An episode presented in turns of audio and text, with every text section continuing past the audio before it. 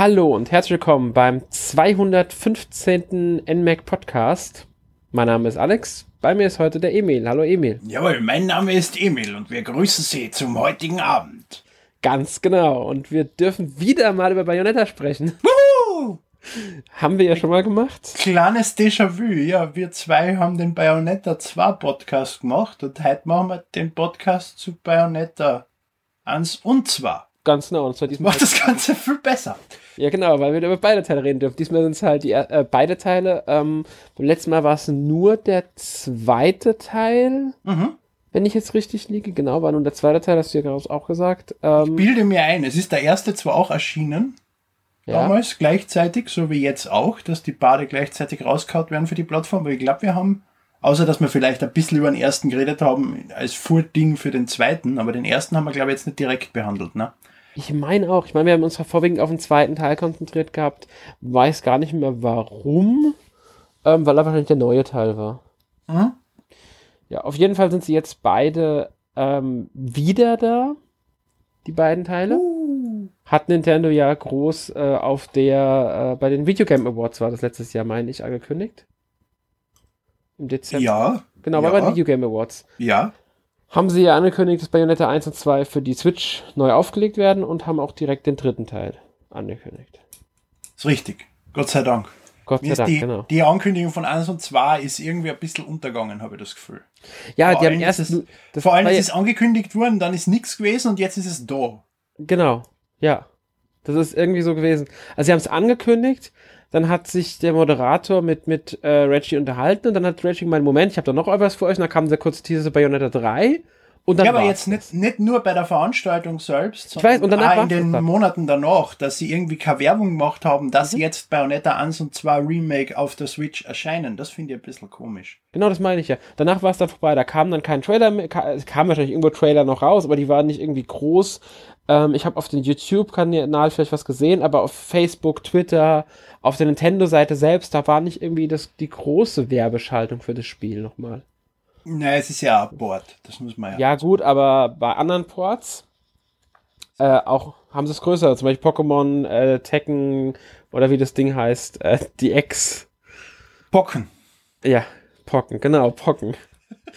äh, Ich mag den das Namen wirklich. Pokémon Tournament, oder? Nee. Ich, Ich ach, hab egal. das für die Switch nicht. Kannst du ja nicht sagen. Und das Wii U-Spiel ist zu weit weg, dass ich es von meinem Sitzplatz aus lesen kann. Ich, ich komme jetzt eh nicht drauf. Auf alle. Pokémon Decken, oder nicht? Ja, doch, kann sogar sein, dass es wirklich so heißt.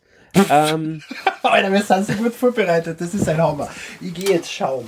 Red du dabei, ich gehe schauen. Emil schaut jetzt nach, wie das Spiel heißt. Währenddessen sag ich mal kurz, äh, Bayonetta ist halt jetzt die nächste Portierung von der Wii U auf die Switch. Beim ersten Teil natürlich nicht nur von der Wii U, das ist ja ursprünglich für die Xbox 360 und die PS3 erschienen, wenn ich mich richtig erinnere, gell? Vollkommen richtig. Und das heißt Pokémon Genau. Decken für die Wii U. Okay, Pokémon Tekken. Ja. Dann heißt das neue für die Switch Pokémon Tekken DX. Haben wir das auch Höchst, höchstwahrscheinlich, ja. Ja. ähm, und später kam noch eine Portierung, also erstmal kam Bayonetta dann äh, auf die Wii U und da kam auch der zweite Teil raus. Und dann letztes Jahr wurde Bayonetta 1 für den PC auch veröffentlicht. Ja, mit der Synchronisation, die sie mit den, Pre mit den Geld von Nintendo angefordert, äh, an, ange, wie heißt's? Angefertigt Gemacht haben. Angefertigt, das war das Wort. Dankeschön. Das war nämlich auch ganz interessant. Das hat, hat er in einem Interview gesagt, dass Nintendo ihnen geholfen hat, das zu, das zu übersetzen oder wie auch immer. Und dass sie dann trotzdem erlaubt haben, dass sie diese Ressourcen nutzen für den PC-Board. Ja, siehst du mal, ist doch nett von Nintendo. Ja. Aber Ja, es ist halt businessmäßig interessant zu erwähnen. Deswegen. Natürlich. ja, aber der zweite Teil kommt natürlich nirgends anders. Der bleibt Nintendo exklusiv. Das ist richtig, den hat Nintendo gro großteils wahrscheinlich reinkommt. bezahlt. Ja. Ja. Ähm, ja, wie gesagt, jetzt sind Bayonetta 1 und 2 auch für die Switch erhältlich. Ich persönlich finde, es ist eine gute Entscheidung gewesen. Ja, wie, wie wir eh schon gesagt haben in, im Boards-Podcast, ein ein Board Genau. kann nie schaden, man muss ihn ja nicht kaufen. Ganz genau. Und Bayonetta 2 muss man halt einfach sagen, war nur für die Wii U erhältlich, hat da nicht die größte Aufmerksamkeit bekommen und dann war es noch sehr limitierte Konsole, was die Verkau Verkaufszahlen anging. Da steht die Switch jetzt schon fast besser da oder steht sogar mittlerweile besser da. Steht besser da. steht mittlerweile sogar besser da, siehst du. Ähm, also hast du ein größeres Publikum und dann, was ich halt das Schöne daran finde, du hast, wenn dann der dritte Teil kommt, theoretisch alle drei Teile auf einer Konsole. Ja. Und das mag ich sowas einfach. Und äh, es hat sich ja scheinbar nicht so gut verkauft, weil ich kann mich erinnern, dass Bayonetta 2 äh, drei Monate nach Launch oder so für 10, 15 Euro beim Saturn gelegen ist. Ja, stimmt. Also ähm, äh, das stimmt, das Spiel hat wurde allgemein, also ich habe es auch bei einigen anderen Händlern noch gesehen, äh, die es dann ziemlich schnell verramscht haben, muss man mal Mhm. sagen. Ähm, es hat sich nicht sonderlich gut verkauft. Die Verkaufszahlen habe ich jetzt leider nicht im Kopf. Ich weiß Nein. auch gar nicht, ob die offiziell veröffentlicht wurden irgendwo. Es, ist, es taucht, glaube ich, nicht in der Million-Seller-Liste auf. Nee, das nee, sind nee. wir unter einer Million und das ist Definitiv, schlecht ja. für ein teures Spiel. Bayonetta ist sicher nicht billig. Nö, glaube ich auch nicht.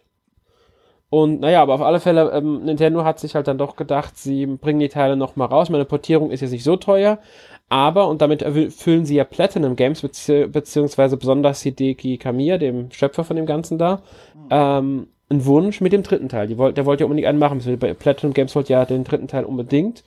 Und es geht wohl auf Initiative von Nintendo raus, nicht von Sega, dass der dritte Teil wirklich produziert wird, wenn ich es richtig Ja, natürlich, die wollen den Titel haben, weil sie in ihrem Portfolio, der gleiche Grund, wieso sie Bayonetta 2 überhaupt übernommen haben, einen, einen Adult-Titel auch haben wollen. Genau. Nintendo breitet sich da ein bisschen mehr aus in, in ihrem Spektrum, was sie alles anbieten. Und sowas wie Bayonetta oder Vergleichbares, abgesehen von Devil's Third, über das wir gar nicht reden wollen, gibt's in deren Portfolio eigentlich nicht. Und zumindest auf jeden Fall kein Franchise wie Bayonetta. Das stimmt, Bayonetta ist nur mittlerweile einfach dadurch, dass es zwei Teile jetzt schon gibt und der dritte Teil in der Mache ist, ist es ein Franchise. Muss man jetzt einfach so festhalten. Und ähm, ja, also ich, ich finde es eine gute Entscheidung. Man muss, man muss halt jetzt einfach sagen, Nintendo hat wirklich eine, eine weitere Marke, die halt in eine ganz andere Richtung geht einfach. Ähm, die ein anderes Publikum ansprechen kann. Ich weiß von Leuten, die keine Wii U hatten, die gesagt haben, oh Mann, warum erscheint Bayonetta 2 nur für Nintendo? Das will ich doch auf meiner Playstation spielen oder auf meiner Xbox. Die wollten das spielen, aber wollten keine Wii U dafür. Dieselben Kein anderer, sich ja Wii U gekauft hat für Bayonetta 2. Siehste? Einen. Äh, ich kenne halt jetzt einen als Beispiel, der wollte das damals unbedingt spielen, hatte keine Wii U, hat aber jetzt eine Switch. Ja, der kann es jetzt auch wieder spielen. Das ist Ganz richtig. genau.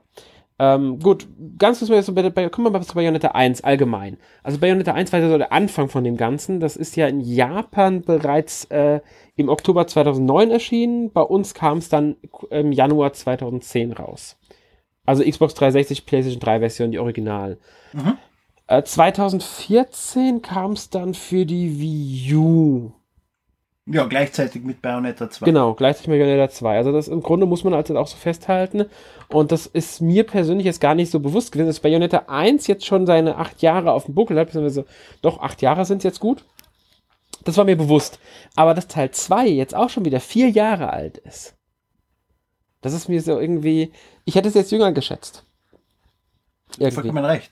Ja. Ich, ich denke gerade über nach, es kommt nämlich Bayonetta 2 in meinem One-Second-A-Day-Video vor, was ich gemacht habe. Und ich hätte gedacht, das Video ist erst zwei Jahre alt. Ja, ne? Also das ist, ist, ist, ist interessant. Was man auch, das ist, äh, muss man nachdenken, das fällt auch daran auf, ähm, also es ist mir aufgefallen, als wir letzte Woche den Podcast besprochen hatten, dass wir den die gerne machen wollen diese Woche in der RK bei uns, also in der Redaktionskonferenz, hatten wir das besprochen. Da ist uns aufgefallen, dass als wir den Bayonetta 2 Podcast damals gemacht haben, wir beide, waren ja nur wir beide dabei. Da war ich noch als Gast für Endenzeiter dabei. Da ich noch wollte gerade sagen, ja, da warst du noch gar nicht im Team, ja. Genau. Ich meine, das war so der letzte Podcast, den ich als Gast gemacht habe, schon beim nächsten Podcast. Und das war kurz darauf, es war nur knapp einen Monat später, war ich dann schon Teammitglied. Ähm, es ist einfach, die, wie schnell die Zeit vergangen ist. Aber vier Jahre, Bayonetta 2, das ist, das ist irgendwie, finde ich, krass. Und der erste Teil hat acht Jahre, also vier Jahre haben dazwischen gelegen. Also muss ja eigentlich Bayonetta 3 jetzt dieses Jahr im Oktober kommen. Vier Jahre wieder. Ja, und dann 2022 Bayonetta 4. Ganz genau, immer vier Jahre. ähm, ja, also man, was kann man kurz zu Bayonetta sagen? Bayonetta ist halt ein Third-Person-Action-Spiel. Ähm, erinnert ein bisschen an äh, Devil May Cry. Definitiv. Sind ja mehr oder weniger dieselben Leute dahinter. Ja, aber äh, nicht nur dieselben Leute, man muss einfach mal so sagen, dass der Erfinder von Devil May Cry, äh, also Hideki Kamiya, der ist ja, ähm, war ja auch einer, der Erfinder von Bayonetta ist einer der Hauptköpfe von Devil May Cry gewesen. Ja, und von Resident Evil.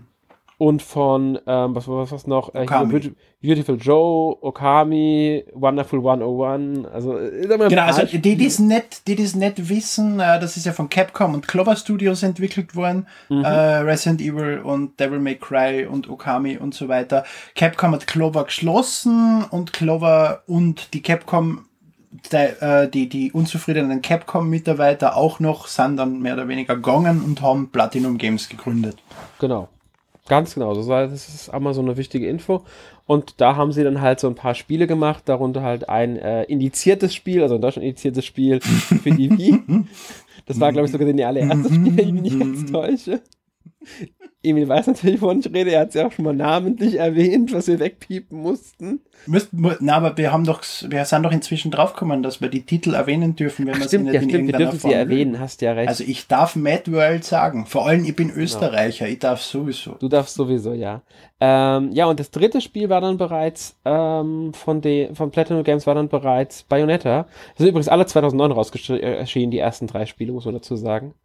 Nur mal zu dieser Exkursion. Interessanterweise waren sie dann auch die ersten fünf Spiele mit Sega verbandelt. Was war das zweite? Äh, das war Infinite Space für den Nintendo DS. Ah, okay, okay. Genau, und das vierte war dann Vanquish und dann kam Anarchy Reigns.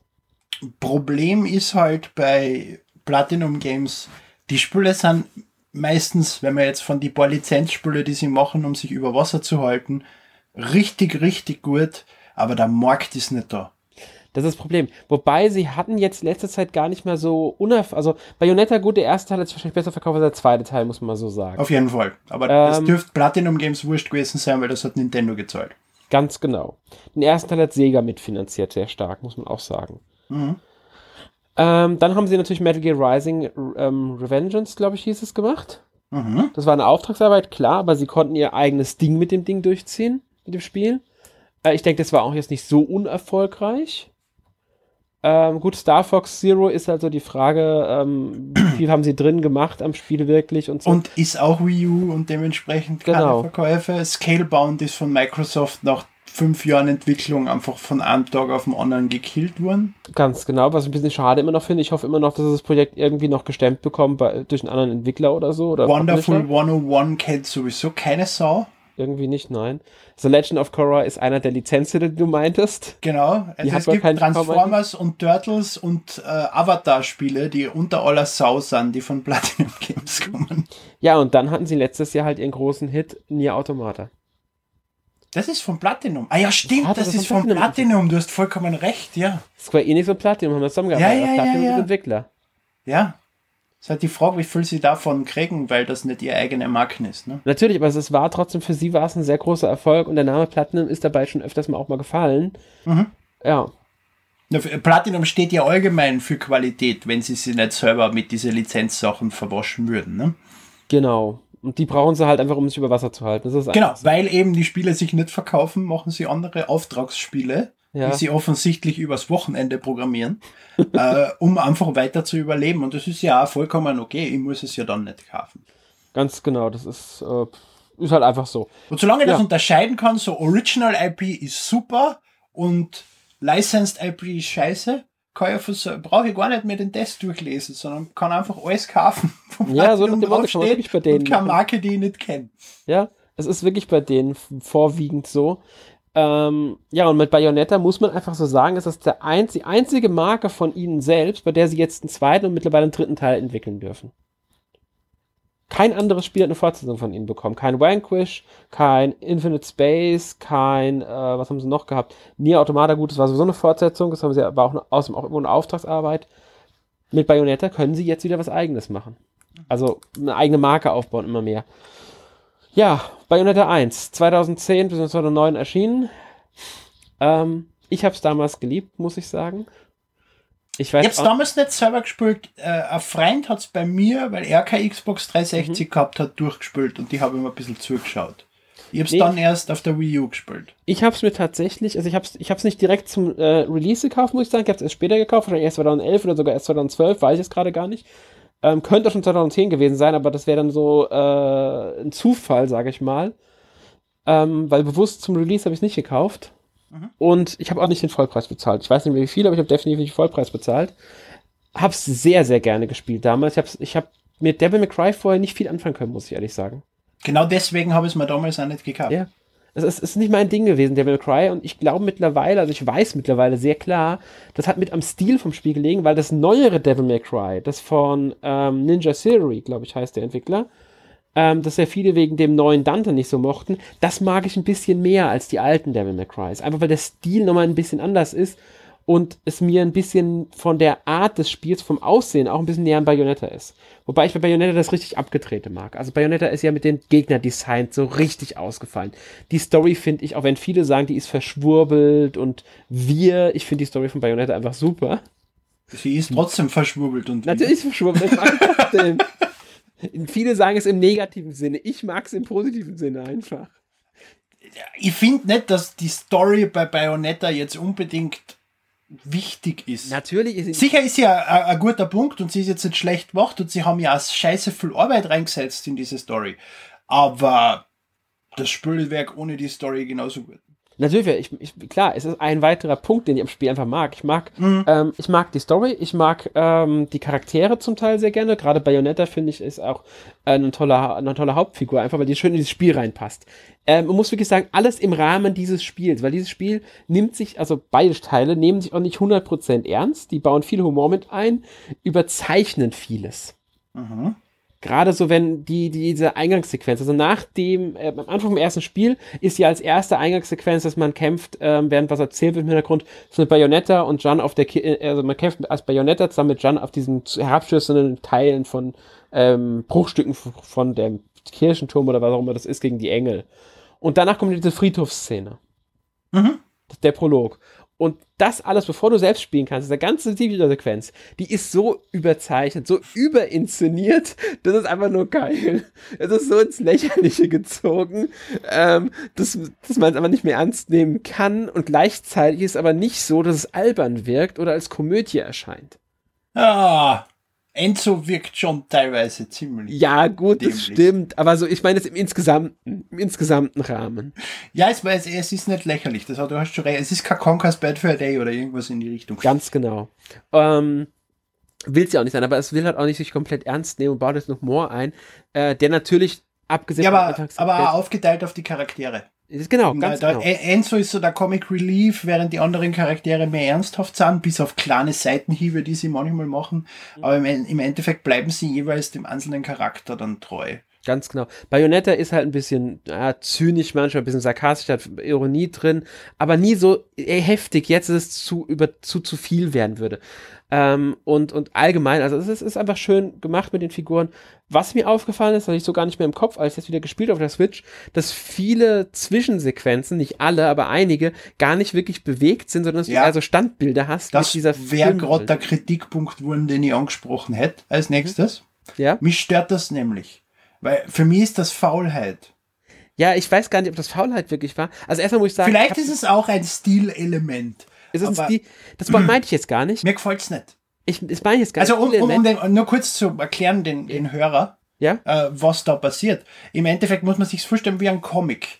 Die, das das 3D-Model steht da, es redet, aber es bewegt sich nicht. Das Einzige, was sich bewegt, ist vielleicht die Kamera ganz leicht, damit ein bisschen eine Bewegung im Bild drinnen ist. Aber im Endeffekt äh, muss man sich auf den Text, auf den gesprochenen oder untertitelten verlassen, weil im Bild passiert jetzt nicht unbedingt was. Genau, also es ist ganz wenig. Hin und wieder passiert mal eine ganz Kleinigkeit im Bild. Die Kamera zoomt vielleicht mal raus, um zum nächsten Bild rüber zu zoomen. Oder oben und unten verla also verläuft halt so ein Filmrollenartiges äh, Effekt oder sowas. Äh, natürlich alles mit Bildfiltern auch ein bisschen unterlegt und so. Ist schön gemacht an sich. Ähm, kann man natürlich sagen, es ist halt, ähm, weil die anderen Zwischensequenzen, die, die wirklich bewegt sind, die es gibt, die sind natürlich deutlich besser. Die haben mehr Action drin, die wirken einfach besser. Hätte ich mir auch mehr gewünscht. Ich bin mir jetzt gar nicht sicher, ob das wirklich Faulheit ist oder ob es schlichtweg auch eine Entscheidung war, um Geld zu sparen. Das ist auch Faulheit glaubst, du glaubst Faulheit. Ich glaube wirklich, dass auch ein bisschen dieses, äh, wirklich der finanzielle Aspekt da gar nicht mal so eine, vielleicht sogar eine Rolle gespielt hat. Ja, ja, das ist für mich mehr oder weniger dasselbe. Weil man, man darf ja auch nicht vergessen, sie müssen ja auch irgendwie hinkommen mit den Kosten und da ist halt so die Frage, wie viel Geld hatten sie letztlich wirklich zur Verfügung? Das ist schon richtig, ja, da hast du schon recht. Den Teil habe ich noch gar nicht gesehen, aber, aber trotzdem stört es mich. Egal. Ja, ich sag gerade auch nicht, also ich finde die Inszenierung so jetzt, äh, in, sie ist in Ordnung, ich mag den Stil ganz gerne. Ähm, vielleicht habe ich auch so ein bisschen diesen Nostalgiefaktor damit drinnen einfach, weil ich das Spiel damals schon so gerne mochte. Aus heutiger Sicht sage ich aber auch, da schließe ich mich dir an, ich hätte mir richtige Zwischensequenzen, wären mir lieber. Sind mir oder nur die. ja, Was oder nur mich ein genau. bisschen stört, ist diese Mischung aus realen Zwischensequenzen und diesen Pseudo-Zwischensequenzen, wo sich nichts bewegt. Das, das, da, da, da hat man irgendwie so das Gefühl, die Szene ist jetzt wichtiger als die andere, die kann ich überspringen, die nicht, weil da bewegt sich was und so. Das, das, das stört mich eher. Ja. Dass es diese zwei Stile gibt, die sich untereinander schlagen. Das stimmt. Und da ist nämlich wieder das Problem. Es ist nämlich nicht so, dass eine Szene wichtiger als die andere ist oder dass man erkennt, welche Szene ist wichtiger anhand des Stils. Es gibt auch wichtige Szenen, sogar sehr wichtige Szenen, die in diesem Standbildstil gehalten sind und Ja, Szenen. vollkommen un unwichtige animierte Szenen. Ganz genau.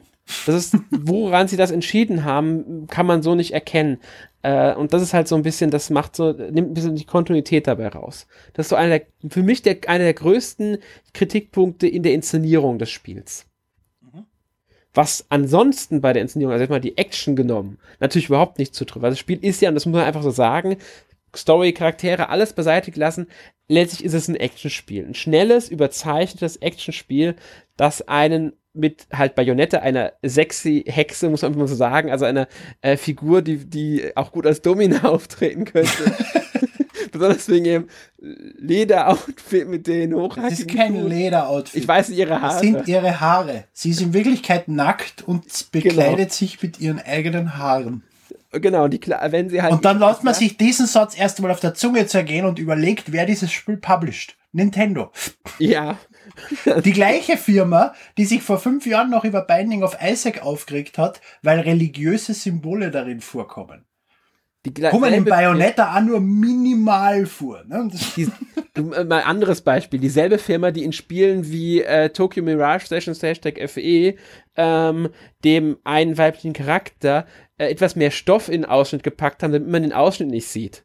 Ja, oder den Brustslider entfernt hat bei Xenoblade. Zum Beispiel. Oder ähm, Prinzessin Zelda, das ähm, im neuen, im Breath of the Wild, das Au den, den, äh, die Brust, also in den Bauchbereich, den Stoff nicht durchsichtig gemacht hat, wie es in der japanischen Fassung ist, sondern halt komplett, ähm, ja, Stoff halt.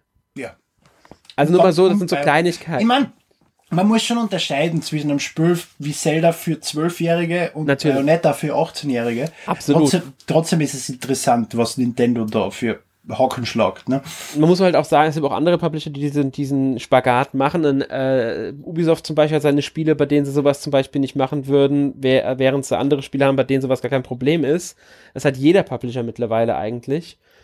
Und ja, auf alle Fälle. Dann bringt Ubisoft Spiele, wo es kein Problem sein sollte und macht es trotzdem. ja, das stimmt. South Park.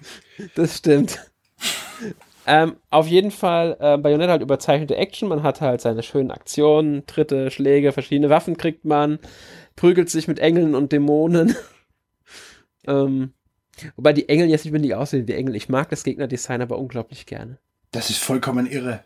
Ich finde das so super. Große, große Köpfe, die am Kopf stehen. Ja, mit Flügel und Drachen, die aus, dem, aus der Stirn dann im Endeffekt kommen, weil die Stirn ja unten ist. Boah, vollko vollkommen irre. Also designtechnisch, was die Macher von Bayonetta abgeliefert haben, ist echt Wahnsinn. Und an Wiedererkennungswert hat das Spiel, das ist unglaublich. Also das, wenn du brauchst nur einen Screenshot sehen, du wirst wissen, es ist Bayonetta. Es gibt kein anderes Spiel, was so ausschaut oder ähnlich ausschaut. genau. Und das ist bei beiden Teilen, muss man sagen. Also wir, wir reden jetzt gerade über den ersten Teil die ganze Zeit nur. Ach so. Eigentlich gilt es ja alles für, zwei, für beide Teile. Ich bin mir gar nicht mehr sicher. Gab es im zweiten Teil noch diese Inszenierung mit den Standbildern? Ich bin mir nicht sicher, ich habe den zweiten jetzt nicht probiert, sondern 2014. Ich bin mir auch nicht mehr ganz sicher, muss ich ehrlich sagen, weil ich bin jetzt auch bei der Switch leider noch Aber ich bilde mir ein Ja. Ich meine auch. Ich meine, das haben sie beibehalten. Damit merkt man wieder, dass es dann eher ein Stilmittel als alles andere. Ja, vielleicht was beim ersten Teil noch kannst und dann beim zweiten. Ja, weil sie es beibehalten wollen, aus, aus Ja. Kont Kontinuitätsgründen. Ähm, aber trotzdem, die, die haben ja dieses Charakterdesign beibehalten, dieses total irre und haben es im zweiten Teil, finde ich, noch ein bisschen weiter getrieben, sogar in manchen Punkten. Mhm. Ähm, der zweite Teil ist ein bisschen kürzer, muss man sagen, als der erste, was aber gar nicht schlimm ist. Äh, die Story ist natürlich weiterhin verschwurbelt. Aber Vor allem, äh, die Länge ist ja auch nicht so tragisch, weil Bayonetta ja davon lebt, dass du die Level mehrmals spielst und immer wieder besser wirst, weil du ja für jeden Levelabschnitt, und das sind zwischen 5 und 15 ungefähr pro Level, kriegst du eine Medaille, je nachdem wie gut du die geschlagen hast, wie viel Schaden du genommen hast, wie schnell du die Gegner in der Sequenz besiegt hast, etc.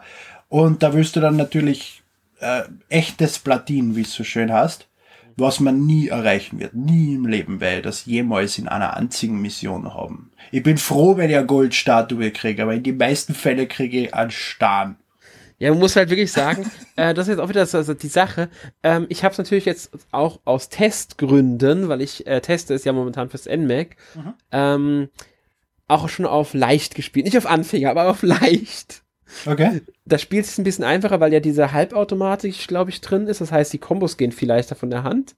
Mhm. Ähm, und da erreicht man relativ schnell, muss ich mal sagen, eine Goldstatue, gerade in den ersten Missionen. Ja, aber ich spiele normal. Ich spiel, Ja, bin natürlich, irre ich normalerweise genug, auch. Bayonetta auf schwer zu spielen, aber ich spiele es zumindest auf normal. Ich normalerweise auch auf Weil normal. es ist auf normal halt- schon schwerer als so manches andere Spiel auf schwer. Ganz genau. Ich habe es halt jetzt immer auf dem anderen Modus spielen wollen, um es auszuprobieren, um zu wissen, wie es sich da spielt im Test. Äh, muss sagen, manche Szenen finde ich auch für einen einfachen Modus dann schon schwerer, als es bei anderen Spielen wäre. Deswegen gibt es ja auch nochmal die Stufe unten drunter für Anfänger. muss ich mir vorstellen, es gibt Anfänger, einfach und normal als Schwierigkeitsgrad. Ähm, anstatt dass sie einfach einfach, normal und schwer machen, Achso, es gibt gar kein Schwer.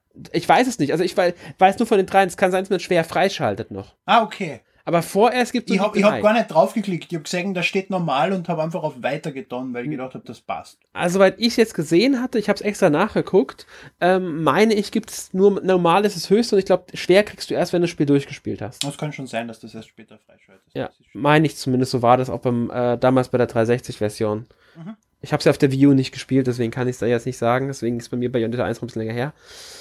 Ja, also äh, ja, die Action, bei der waren wir ja und das ist ja der Hauptteil. Ähm, Im zweiten Teil kriegt man mehr, mehr Waffen als im ersten, meine ich nochmal. Wenn ich mich jetzt nicht ganz täusche.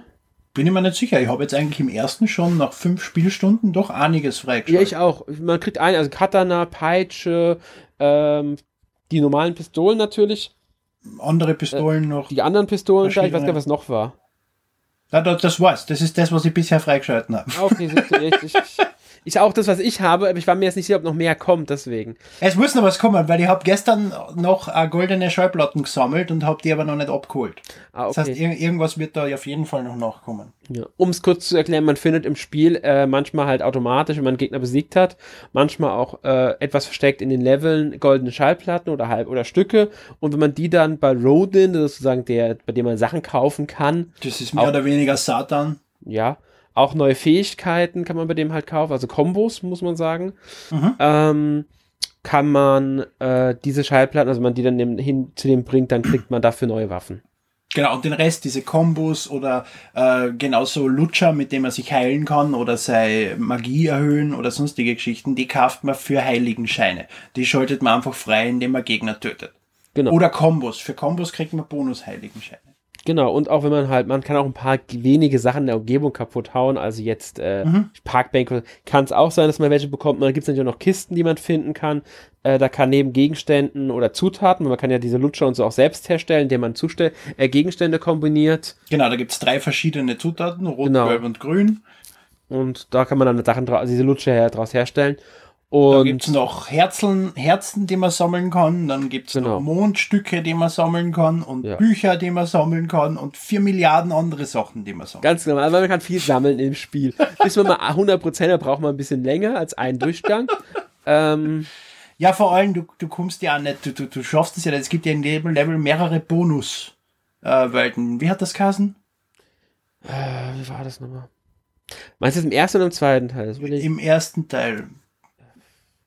Im zweiten Teil gibt's die ja genauso. Ja, genau. Ich komme jetzt nicht drauf, wie die heißen. Wurscht, aber auf jeden Fall wirst du da in ein eigenes kleines Gebiet teleportiert und hast dann die Aufgabe, dort alle Gegner zu killen mit am äh, mit am, am, am, am einer Sonderregel. Also dass du zum Beispiel keine Hexenzeit einsetzen kannst oder dass du nur zehn Schläge und acht Tritte hast und sonstige Geschichten. Und das ist teilweise schon sehr, sehr, sehr zart. Mhm. Und die musst du auch erst finden, weil diese Eingänge sind in jedem Level versteckt und da gibt's dann teilweise drei, vier. Und die musst du natürlich auch finden, damit du am Schluss dann auf eine bessere Trophäe kommst, weil sonst hast du natürlich den Teil gar nicht freigeschalten. Also es ist echt, echt zach. Ja, also da, ihr merkt schon, da kann man so manches entdecken in dem Spiel. Ja. Also in Spielen, in beiden Teilen. Mhm. Ähm, ja, und dazu Irgendwas mit Heim. Irgendwas mit Heim war's. Hilde Kann sein. Ich, ich weiß gerade überhaupt nicht mehr, wie die heißen. Mannheim. Ja, genau. also ich, ich, ich, ich, ich habe auch nicht mehr dran gedacht, dass ich jetzt den na, vorher, vorher zu googeln, muss ich ehrlich sagen, weil ich habe da hab ich jetzt, du hast mich jetzt dran erinnert, dass die äh, da überhaupt einen eigenen Namen für hatten. Ich muss ehrlich sagen, ich habe mich gar nicht mehr erinnern können, dass die im ersten Teil schon drin waren. Ich habe gedacht, das ist was Neues in Teil 2. Aber Hätte ich jetzt auch gedacht, ehrlich gesagt. bevor- Aber das ist mir gestern oder halt wann letzte Woche, wo es erschienen ist, bewusst worden, dass das, dass das nicht der Fall ist, dass die schon immer da waren. Äh, Im erst, es gibt Muspelheim und Alfheim. Okay, Mus- genau. Muspelheim ist Bayonetta 2 und Alfheim ist Bayonetta 1. So heißen die entsprechenden Bonuslevel dort. Beides ein bisschen an die nordische Mythologie angelegt von den Namen her. Ja, und im Endeffekt nichts anderes als die Secret Missions von Devil May Cry. Genau. Ganz genau, ist einfach so. Und man kann auch sagen, das Kampfsystem ist, ist halt sehr nah an Devil May Cry. Muss Es ist Devil May Cry mit einem anderen Skin im Endeffekt vom Gameplay her. Ja, das ist schon vollkommen richtig. Aber das ist jetzt nichts Schlechtes. Devil May Nö. Cry ist ein super Titel. Genau. Zum- Zumal es halt Platinum Games auch fantastisch umsetzt, muss man einfach sagen. Richtig. Es hätte natürlich auch ein schlechter, schlecht, schlechte Umsetzung sein können, aber die machen halt einfach, die machen alles richtig. Das Kampfsystem funktioniert unglaublich gut. Man kann super Kombos aneinander rein. Ähm, man, man kann wirklich einfach fantastisch, wirklich schön kämpfen und hat viele Möglichkeiten. Die Hexenzeit, wie schon gesagt, wenn man rechtzeitig ausweicht, dann ist kurzzeitig Zeit, ähm, ähm, ja, äh, läuft eine Zeitlupe ab, man, man Sachen machen. Man sammelt seine Hexenkraft, also Magiekraft an, durch die man dann wieder Spezialaktionen bringen kann, die schön, äh, sagen wir, Folteraktionen fast schon sind.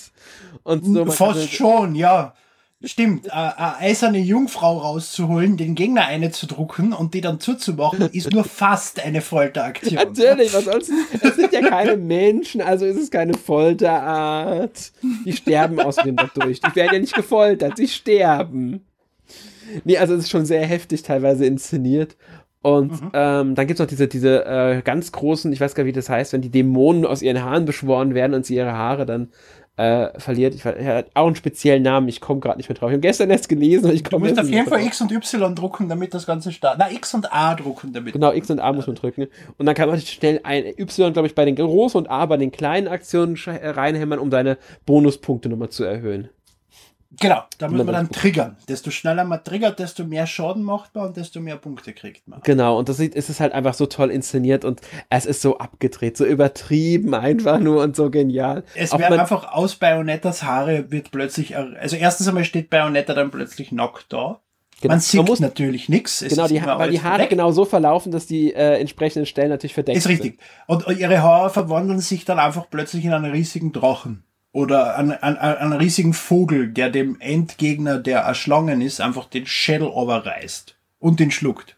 Und, und, und es gibt ewig viele verschiedene Variationen und Zwischensequenzen, sowohl für die, für die Folterangriffe als auch für die Endbosse.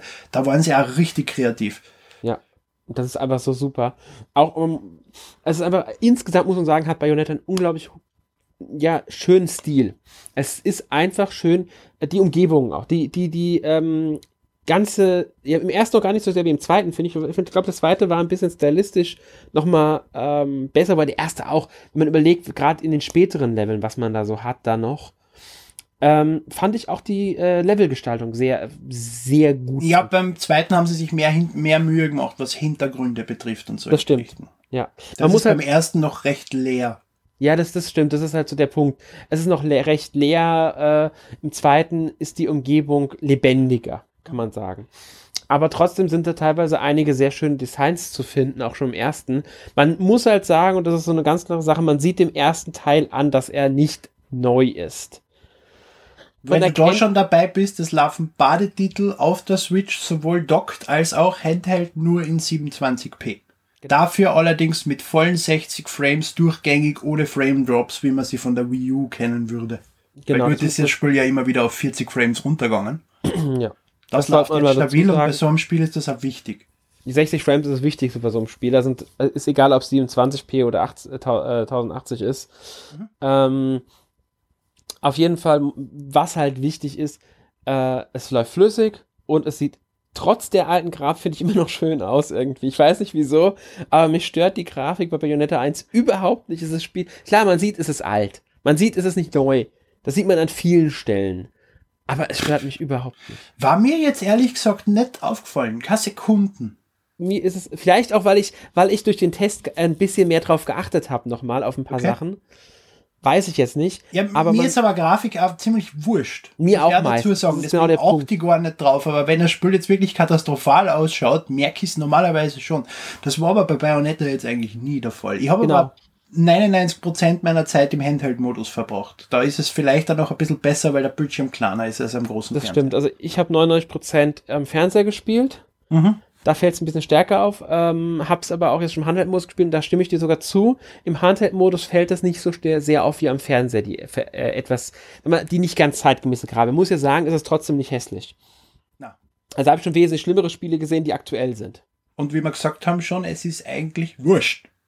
Ganz Das genau. Spiel ist super. Das Spiel Scheißegal, ist super, es hat einen tollen Stil immer noch, von der Art Mhm. her. Und das ist für mich viel wichtiger als jetzt eine tolle, super, mega, äh, was weiß ich, Augen-Ausblend-Grafik. Und da- darunter ist aber nichts Gescheites an Spiel Aber- oder so. Was mir jetzt klar wird, nachdem wir jetzt seit einer halben Stunde über Bayonetta 1 reden wollen und die ganze Zeit über Bayonetta 2 reden, Wir reden eigentlich über ja, so ist es. Die Spiele sind mehr oder weniger ident.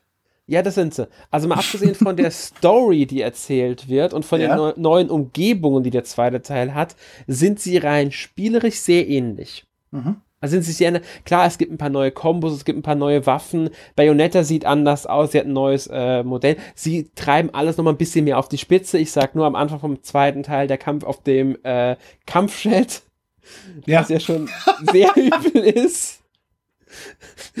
ähm, das ist, machen sie also Bayonetta muss sich nicht an Physik halten. Sie kann Nein. auf einem fliegenden Kampfjet stehen. Genau. Oder auf eben, wie du auch gesagt hast, beim ersten Teil, da fallen ja einfach Steine runter. Ich weiß nicht, wie groß so ein riesiger Brocken, wie tief der fallen muss, dass er mehrere Minuten lang nach unten fällt. Das heißt, die muss irgendwie auch vom Mars weggestartet sein oder so. Aber trotzdem, äh, Physik hat das Spiel nicht so. Bayonetta kann auch in gewissen Sequenzen an der Wand laufen. Sie kann sich auch zum Beispiel in einen Raben verwandeln kurzzeitig, wenn man das Ganze gekauft hat und rumfliegen. Oder in einen, in einen Boomer, mit dem sie dann schneller laufen kann. Und solche Geschichten auch noch dazu. Wobei mir das mit dem Boomer, das wollte ich die fragen, das ist mir nämlich damals nicht aufgefallen auf der Wii U. Äh, du weichst ja mit der R-Taste aus, RZ, äh, ZR. Ja, genau. Und du druckst zweimal ZR, um dich in diesen Boomer zu verwandeln. Äh, Das kann sein, ja. Passiert dir das auch immer, dass du beim Ausweichen die versehentlich verwandelst? Ach, das ist schon- das ist schon auf der Video passiert, beim zweiten Teil und wieder. Okay, weil ich habe das nämlich nicht so nervig in Erinnerung gehabt wie das, weil das verhaut dir. Es sei erwähnt, dass wenn du im letzten Moment perfekt ausweichst, dass du Hexenzeit kriegst, was ein wichtiges Feature ist von Bayonetta. Da wird dann einfach das ganze Spiel in Zeitlupe, während sich Bayonetta ganz normal bewegt. Und kann, da kann man dann halt einfach in den Gegner eindreschen und, und hat fünf bis zehn Sekunden Zeit, so viel Schaden wie möglich zu machen, während der Gegner sich mehr oder weniger nicht wehren kann. Ähm, und das verhaue ich mir damit. Regelmäßig. Weil ich statt auszuweichen mich in diesen scheiß Boomer verwandle. Und selbst wenn es funktioniert, Hexenzeit damit zu aktivieren, bin ich, weil der Boomer so schnell ist, plötzlich 10 Meter von meinem Gegner weg. Und wenn ich wieder bei ihm dort bin, ist Hexenzeit vorbei. Ähm, muss ich jetzt ganz ehrlich sagen, das passiert mir jetzt nicht so oft, dass ich das als störend empfunden hätte. Okay? Also ich bin mir gestern bei einem Boss fünfmal gestorben deswegen. Deswegen war ich grantig. kann ich verstehen, aber ist mir jetzt bisher, also ist mir, aus dem zweiten Teil ist mir es in Erinnerung, dass es ein paar Stellen gab, denen es mich genervt hatte. Aber jetzt so insgesamt kann ich jetzt nicht sagen, so extrem, dass ich jetzt sagen würde, das ist jetzt äh, mir so sehr bewusst. Ja gut, das ist jetzt auch nur ein Feature, was ich da jetzt gerade... Logisch, logisch. ja, ja. Ja. Ja, aber also, wie du jetzt schon gesagt hast, noch mal, um nochmal drauf zu kommen, sie sind sich sehr nah, die beiden Spiele, Teil 1 und Teil 2. Ähm, Was ich persönlich aber gar nicht schlimm finde, ehrlich gesagt. Na, na, na, es ist ja ein super Konzept. Warum Genau. sollte man da jetzt großartig was dran ändern, außer es eben minimal verbessern? Es ist ja, Super Mario ist auch immer gleich. Wenn man es mal grob sieht, ja. Und man muss auch mal bei Devil May Cry sagen, Teil 1, 2 und 3 waren ja auch sehr nah beieinander und Teil 4 wahrscheinlich auch, nehme ich mal an. Ähm, Keine von Ahnung. daher, ja, es ist einfach, es ist ein Konzept, das funktioniert und man erwartet ja auch nicht bei jeder Fortsetzung jetzt, dass es sich, dass es das Rad neu erfindet. Bei Zelda schon. Ja, aber Zelda, okay, Zelda, meine Güte. Aber die Erwartung, die Erwartung hat sich Ayuma selbst zu verdanken. Die kommt Ja. nicht von uns, die kommt von ihm. Das stimmt. Aber im Normalfall erwartet man Mhm. auch nicht. Ich erwarte auch bei Bayonetta 3 jetzt keinen kompletten, äh, in, keinen extremen Neustart des Ganzen, also kein, kein Open World auf einmal oder was weiß ich. Ich, ich hoff's nicht. Dem Spiel passt kein Open World. Macht Das Spiel, ist, nicht. das Spiel lebt von Schlauchlevel, die die im Genau. Prinzip von einer Gegnergruppe, die du besiegen musst, zur nächsten bringt. Und dazwischen weichst halt ein bisschen aus und findest ein paar geheime Sachen. Ach so. Aber ansonsten ist das Spiel eigentlich sehr vorbestimmt, wie du die bewegst und, und, und wie du den Weg durchs Level findest. Du hast sehr Bayonetta wenig Freiraum. Bayonetta 2 hatte ein paar wenige Abschnitte, die waren ein bisschen wei- weitläufiger. Ja, aber die Ich- haben mir ich- eigentlich mehr gestört. Genau, die kennst du wollte ich auch gerade sagen. Die fand ich ehrlich gesagt, weil da ist aber nicht genug passiert. Du konntest zwar Geheimnisse entdecken, aber du hattest auch nicht viele Kämpfe in den Gebieten. Für mich waren es eher nur so, ah ja, ich schaue mich mal um, ob wo Kisten sind, wo ist vielleicht ein Zugang zu Muspelheim. War Muspelheim, glaube ich, im zweiten Teil jetzt? Ja. ne? Ja. Ähm, und fertig. Das habe ich gefunden gehabt, alles, dann bin ich weitergezogen. Da passiert dann zu wenig in den Gebieten im Grunde. Wenn sie sowas schon wollen, ein paar größere Gebiete, dann müssen sie da auch genug reinpacken, dass es dich genug motiviert. Dann muss es einen Sinn ergeben. Und das passt nicht zu Bayonetta so richtig, finde ich. Also ich will in Bayonetta wirklich eher so Level haben, ich folge geradlinig dem Weg. Ich habe kein Problem damit, wenn ich mal ein bisschen Backtracking habe und einen Abschnitt nochmal spielen muss, unter veränderten Bedingungen. Vor allem hast du bei Bayonetta ja, ja sehr, sehr oft den Fall, dass du, wenn du gegen eine Gegnergruppen kämpfst, dass du in dem, dem dir verfügbaren Raum, wo du die bewegen kannst, recht eingeschränkt bist. Genau. Was die Kämpfe auch dementsprechend schwerer macht. Wenn du das in der großen Welt machst, wird das System gar nicht mehr funktionieren, außer du erfindest irgendeine Barriere, die auftaucht und das ist dann auch schon wieder blöd. Ja. Meine, die Barriere gibt's, die hält Bayonetta davon ab, dass sie das Gebiet verlässt, in dem man kämpft. Na, aber da müsstest dann, wenn du ein komplettes Open World Spiel hast, müsstest Ja. du ein 360 Grad Genau, ganz genau, Kreis ganz genau. um Das- sie ziehen. Das wäre, nee, das wäre nix, das wäre nix. Ähm, Glaube ich auch nicht dran, ähm, muss ich sagen. ähm, mal abwarten, was da dann kommt. Ich denke aber, es wird sich, es wird, bei Bayonetta 3 denke ich, wird dann doch relativ nah an den ersten beiden Teilen spielerisch sein. Ziemlich sicher. Ähm, halt nochmal ein bisschen was Neues erfinden, vielleicht nochmal schön ein bisschen was auf die Spitze treiben, in Gegnerhinsicht, in Angriffsmäßig, Bayonetta bekommt neue Fähigkeiten, vielleicht bekommt sie auch mal wieder ein neues Design, jetzt hatte sie ganz kurze Haare, sie hatte schon ganz lange Haare, jetzt bekommt sie mittellange Haare. Vielleicht bekommt sie Bewegungssteuerung. Äh, ja, äh, auf der Switch gibt's ja schon Touch Touchscreen-Steuerung, ganz ehrlich. Ja, die Katastrophe ist. Die ich hat habe ja noch auf nicht der, ausprobiert, ehrlich hat's auf der Wii U gegeben. Das ist so der Casual-Modus, wo man anstatt Ja. mit den Tasten mit dem Touchscreen steuert. Ja, Funktioniert, habe auf, da irgendwie Angst. funktioniert auf sehr einfach und dann nimmer. Ist halt nett für Leute, die nicht spülen und das Spiel durchspülen wollen. Ich habe kein Problem damit, dass der Modus existiert, Nö, aber ich ich nutze ihn nicht. Ja. Es ist halt da. Ja.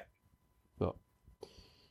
Ähm, ich habe einmal so einen Touchscreen-Modus tatsächlich benutzt. Das war bei, irgend, bei Marvel vs. Capcom 3, glaube ich, damals auf der PS Vita.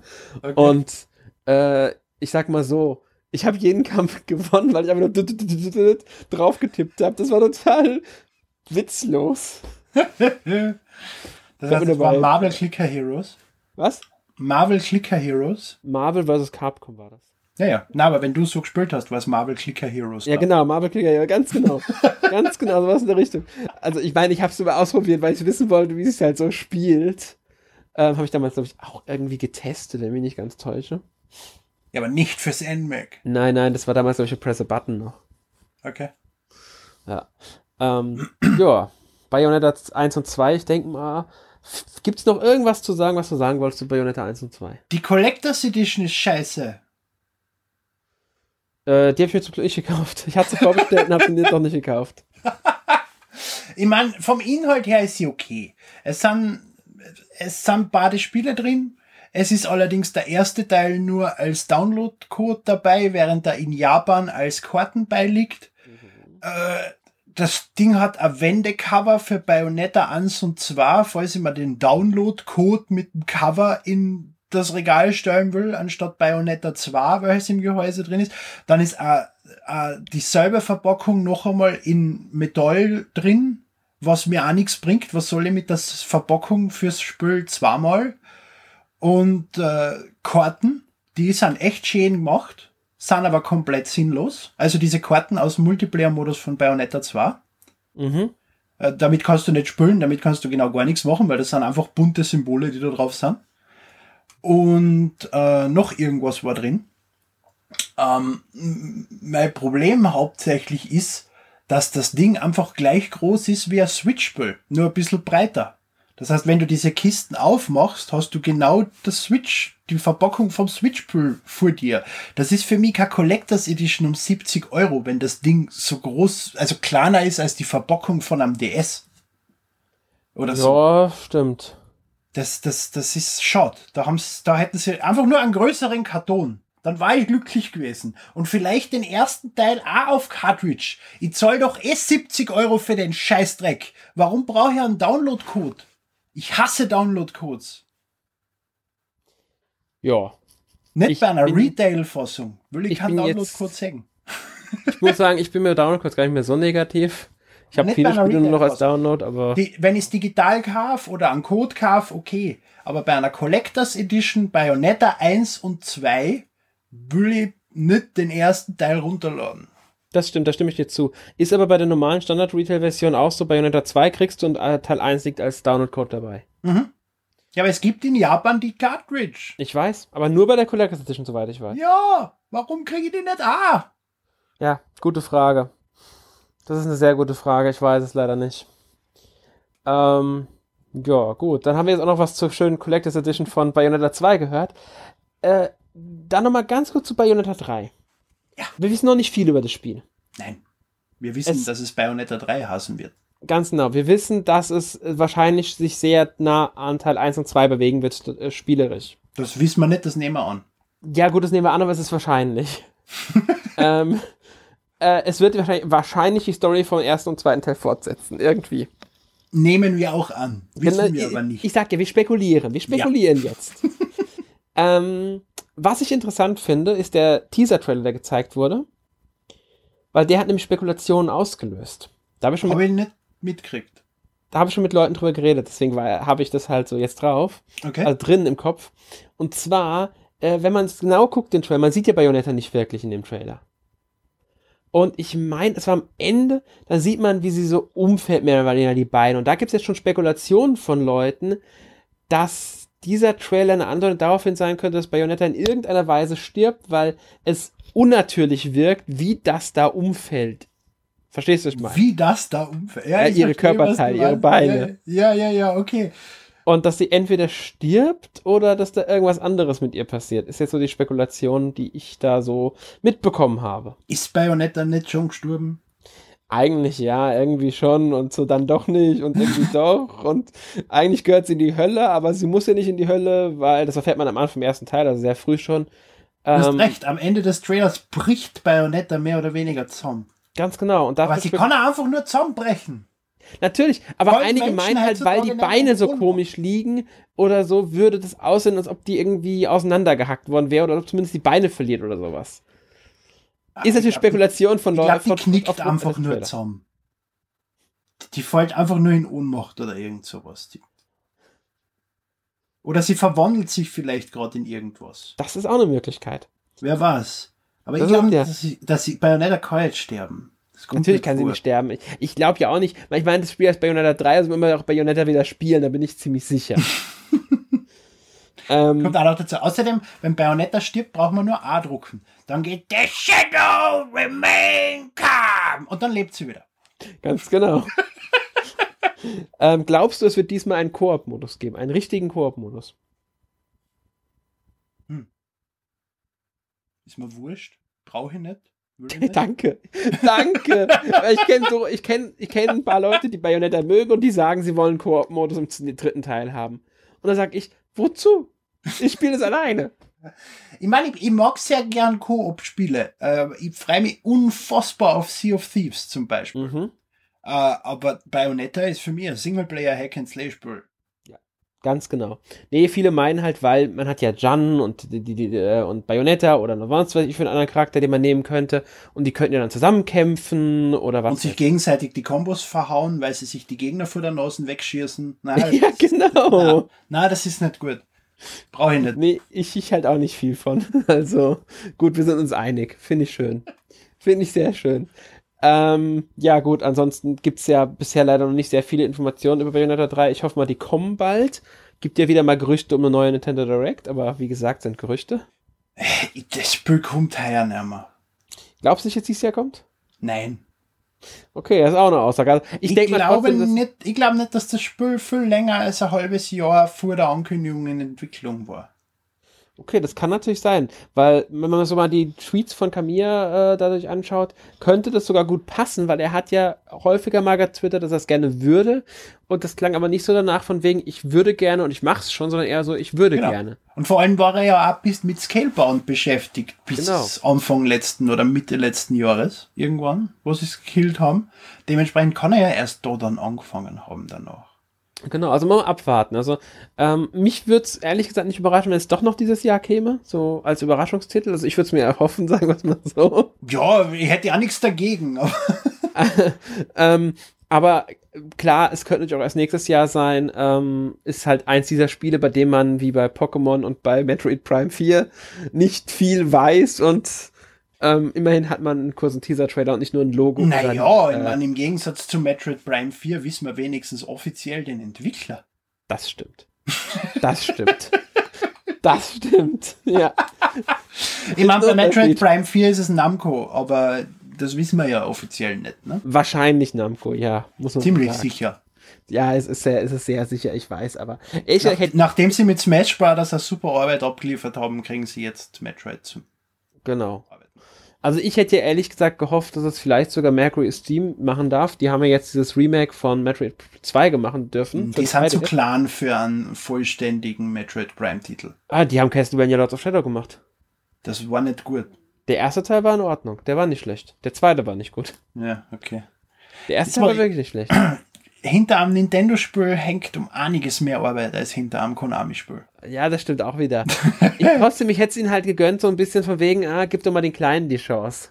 Man braucht sich nur das neue Metal Gear anschauen. Man nehme die Assets von Metal Gear Solid 5, haut Zombies dazu, setzt ihnen ein schwulen Einhorn-Ding auf den Kopf und haut das Spiel raus. Scheißegal. Ja. Googlest du gerade nach dem neuen Metal Gear? ich spreche von Metal Gear Survive.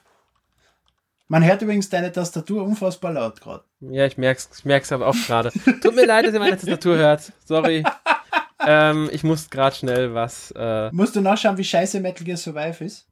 Ja, ich wollte nur mal was anderes wissen und zwar ist mir eingefallen dabei, dass mit dem Spielspeicherständen von Metal Gear Survive. Ja! Man hat einen Speicherstand und den zweiten kann man sich für Ingame-Credits kaufen. Ja, Diese und das Ingame-Credits kosten umgewandelt 10 Euro, damit man einen zweiten Spielstand hat. Ja, und ich wollte nochmal nachgucken, ich wollte wirklich nochmal nachgucken, äh, ob es wirklich bei dem Spiel war. Ich war mir jetzt echt nicht mehr 100% ja, ja, natürlich war das bei dem Spiel. Was hat ein Konami sonst noch rausgebracht im letzten Jahr, außer Yu-Gi-Oh! und Pachinko-Automaten? Äh, nicht wirklich viel. Ja, fuck Konami. Ja, aber echt. Naja, es ist halt so. Haben wir auch noch kurz äh, uns zu Metal Gear, äh, dem neuen Metal Gear geäußert und was wir davon halten? Ja, ist ein ähm, unfassbar guter Titel. Ja. Wenn man Sterbehilfe braucht. Absolut. Gut. Oder speiben ich, muss. Ich glaube, so. das waren unsere Schlussworte. Ähm, Bayonetta 1 und 2 tolle Spiele. Ähm, ich hoffe, ihr hattet euren Spaß mit dem Podcast. Und jetzt stelle ich dir die obligatorische Frage. Was hast du letzte Woche gespielt? Nix. Nix. Naja, Bayonetta, aber über das haben wir jetzt schon geredet. Ja, yeah, logisch. Ich meine außer Bayonetta. Nicht wirklich was. Ich habe den, den Download-Content von Super Mario ein bisschen ausprobiert. Der ist ganz lustig, aber die Verstecke wiederholen sich recht schnell. im Endeffekt, nachdem er zehn Ballone gesucht hat, sieht man einfach nur die Entfernung des Ballons, kurz nachdem er spawnt und die Richtung ungefähr. Und dann weiß man eigentlich schon, welches Versteck gewählt worden ist, weil es sind eigentlich immer dieselben vier, fünf, sechs Verstecke, je nachdem, wie, wie groß das Level gerade ist. Und ich habe, ich, ich glaube, ich habe nicht einmal eine Stunde gespielt, eine halbe Stunde, dreiviertel Stunde und habe 5000 Münzen gekriegt in der Zeit. Wenn ich das gewusst hätte, was ich gegrindet habe, nur um Knochentrocken freizuschalten. Und jetzt habe ich die Hälfte von dem, was Knochentrocken kostet, innerhalb von einer halben Stunde. Das macht mich leicht grantig. Kann ich verstehen. ja. Aber das ist ganz lustig. Also es ist, ich mag ja Speedrun, ich bin zu unprofessionell, um in irgendeiner Form Speedrunnen zu können. Aber das ist halt mehr oder weniger so ein bisschen eine Speedrun-Geschichte, wo du so schnell wie möglich zum Ballon musst, den ein anderer Spieler versteckt hat. Und das ist immer so, so, so ein Ding von 20 bis 40 Sekunden. Und ist eigentlich ziemlich lustig. Also ist eine sinnvolle, sinnvolle Erweiterung. Ist jetzt nichts Großes, aber macht Spaß. Na dann. Ich habe es noch nicht ausprobiert, ehrlich gesagt. Also ich muss noch mal irgendwann reinschauen. Okay. Ähm, und, ja, ich habe Pinball, Pinball FX3 oder irgend sowas habe ich gespielt. Den, ah, ja, Por den Portal Pinball. Weil der ist cool. Na dann. Jo. So, du hast voll gespielt, habe ich gesehen. Jedes Mal, wenn ich die auf der Switch online sehe, spielst du was anderes. Äh, was habe ich gespielt? Ich habe eigentlich letzte Woche nur zwei Sachen gespielt. Bayonetta und Dragon Quest Builders. Ja, und irgendein Puzzle-Spiel hast du noch gespielt, wo man Sachen ausmalt. Ach ja, dieses äh, Puzzles DX, das, das habe ich auch gespielt. Stimmt, das war schon letzt, vorletzte Woche. Das kann sein. Da wollte ich die fragen, wie das ist, weil das hat nämlich lustig ausgeschaut. Äh, es, ist, es ist nicht schlecht. Also ich ähm, ich spiele es äh, zeitweise ganz gerne. Ähm, immer so phasenweise, muss ich sagen. Ähm, Peisels irgendwas heißt. Ich komme gerade nicht mal ganz auf den Titel. Das ist das, wo du, wo du zwei Fünfer verbunden musst mit fünf Feldern und sowas, oder? Genau, also du hast im ja. Grunde ähm, ein großes Feld mit Fahr also ein, ein, größeres Feld und da sind mehrere so, so Kreise im Grunde drauf. So, ähm, da steht eine Zahl drin, sagen wir eine 8. Und dann musst du dieses Feld mit der gleichfarbigen 8 verbinden und es muss, muss halt im Grunde eine 8 ergeben dazwischen. Also im Grunde. Genau, also man darf acht Felder benutzen, um die zwei Achter oder muss acht Felder benutzen, um die zwei Achter. Genau, und ich glaube, das Anfangs- und Endfeld zählen aber auch schon dazu dann. Also im Grunde mhm. sechs Felder dazwischen liegen. Ja, weil Zwara zum Beispiel ist eine direkte Verbindung. Das Ganz genau, Zwara ja ist eine direkte in Verbindung. In vier Millionen verschiedene Varianten. Nur, dass an dem, was mir aufgefallen ist, etwas anders ist, dass am Schluss ein Bild rauskommt. Ganz genau, und zwar. Es ist kein normales Bastelspiel, sondern du zeichnest im Endeffekt was. Genau, es ist, ähm, es gibt äh, einen Story-Modus tatsächlich mit fünf Kapiteln, die jeweils, ich glaube, 20 von diesen Rätseln umfassen. Mhm. Ähm, plus den freien Modus, der nochmal einen ganzen Batzen mehr bietet. Und da gibt es halt so eine kleine Story, da ist ein, irgendwie ein Wissenschaftler eine Erfindung gemacht, das ist ein komisches Mädel und das Mädel äh, aktiviert die äh, Maschine und dadurch verschwindet alles, äh, wird die eine Katze hat dann das Zeug an sich und sie springt, haut ab und dadurch verschwindet alles mögliche Hydranten, Autos, Busse, Häuser, alles ist weg und du musst im Grunde durch dieses Rätsel die Sachen wieder zurückholen. Also so Katamari-like, okay. Ja, so ein bisschen. äh, also im Grunde löst du die Rätsel und da malst du halt dann Bäume und Hydranten und sowas durch diese Rätsel und sobald du es dann fertig gemalt hast, ist es wieder in der Spielwelt. Also du hast keine richtige Spielwelt, ähm, mhm. das sind einfach nur Bilder mehr oder weniger. Ja, ja. Das wird auch dann halt einfach Rätsel, die irgendwie verbunden sind. ganz genau. Aber lustig, ich glaube, das hole ich mir. Das klingt echt lustig. Es, ist, es, ist, es macht Spaß. Also ich fand es anfangs ein bisschen zu leicht, muss ich ehrlich sagen. Mhm. Da habe ich schon ein bisschen die Motivation verloren, weil ich mir dachte, keine Herausforderung, hat sich dann aber recht äh, irgendwann gefangen und dann kamen da schon ein bisschen Herausforderungen. Ist aber jetzt nicht super schwer, muss man sagen. Also dann habe ich bei P-Cross schon deutlich schwerere Rätsel gelöst. Mhm. Ja. Aber mir macht es mir macht's immer wieder ganz da doch Spaß so für zwischendurch so nebenbei. Ja. Und Dragon Quest Builders war bei dir noch. Ja, genau. Habe die Demo Builder. durchgespielt ja. und hätte es eigentlich gern. Glaube aber nicht, dass ich motiviert bin, es länger zu spülen und warte deswegen, bis es günstiger ist? Ähm, also ich muss sagen, ich habe es ja schon auf der PS4 relativ lange gespielt. Mhm. Ich habe es jetzt auf der Switch wieder gerne gespielt. Der Test kommt auch jetzt, ich, irgendwann nächste Woche müsste der bei uns auf der Seite sein. Ähm, ja, äh, es ist halt Minecraft mit Story, muss man sagen. Genau das ist nämlich das, was mir an Minecraft so stört, dass ich dort kein Ziel habe, dass ich nicht weiß, was ich tun soll, dass ich dort einfach random irgendwas machen kann. Ich brauche eine Mission, die mir sagt, mach jetzt das, mach jetzt das. Ich muss ja nicht zwangsweise folgen, aber ich brauche irgendein Ziel. Und das ist Minecraft mit Ziel. Genau, und das, das gefällt was, mir was du halt für einen Unterschied hast, du hast Baupläne. Das heißt, du ba- craftest nicht komplett frei, du hast Baupläne, die du entdecken kannst oder erst entdecken musst, damit du im Grunde die Sachen bauen kannst. Allerdings reicht bei den meisten Sachen bereits, du findest Eisen und dir fällt sofort ein, wie du zum Beispiel einen Eisenbarren bauen kannst. Das fällt dir einfach dann ein, de, de, deinem Charakter. Sobald du das Material, das du dafür brauchst, einmal hast, weißt du, wie du das bauen kannst. Das ist eh okay. Ja, und dann gehst du halt an Handwerkstisch, später auch an Schmiedeofen oder sowas und baust es dann. Es gibt ein paar speziellere Gegenstände, die musst du durch Quests dir erst holen. Also da brauchst du dann, musst du dann im Grunde von jemandem das beigebracht bekommen oder sowas. Das sind dann meistens storyrelevante oder Da war dann die Demo aus. Hä? Da war dann die Demo aus. Ja.